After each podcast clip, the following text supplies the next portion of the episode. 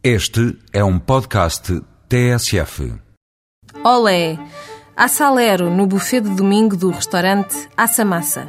Salero e algo menos frugal, como muita paella e algumas tapas. Em março, os buffets deste restaurante do Hotel Panhalonga, em Sintra, são dedicados à gastronomia espanhola. Nos pratos frios destacam-se as azeitonas temperadas, o famoso pan com tomate da Catalunha e os queijos de várias regiões. O manchego não faltará e o tetilha galego comparecerá. Nos quentes há cordeiro al horno, da zona de Aragão, e suquete de rapé. Mas o que é Espanha sem as pinceladas amarelas da paella ou o pica-pica das tapas? A ideia destes buffets do Panhalonga é viajar sem sair do lugar.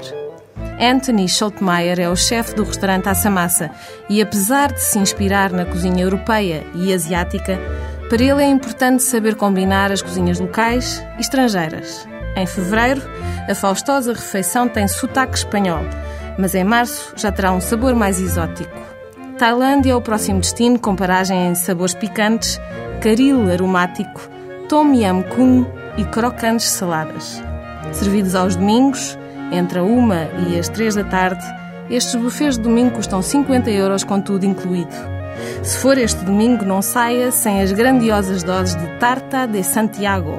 É boca doce, é bom, é bom é.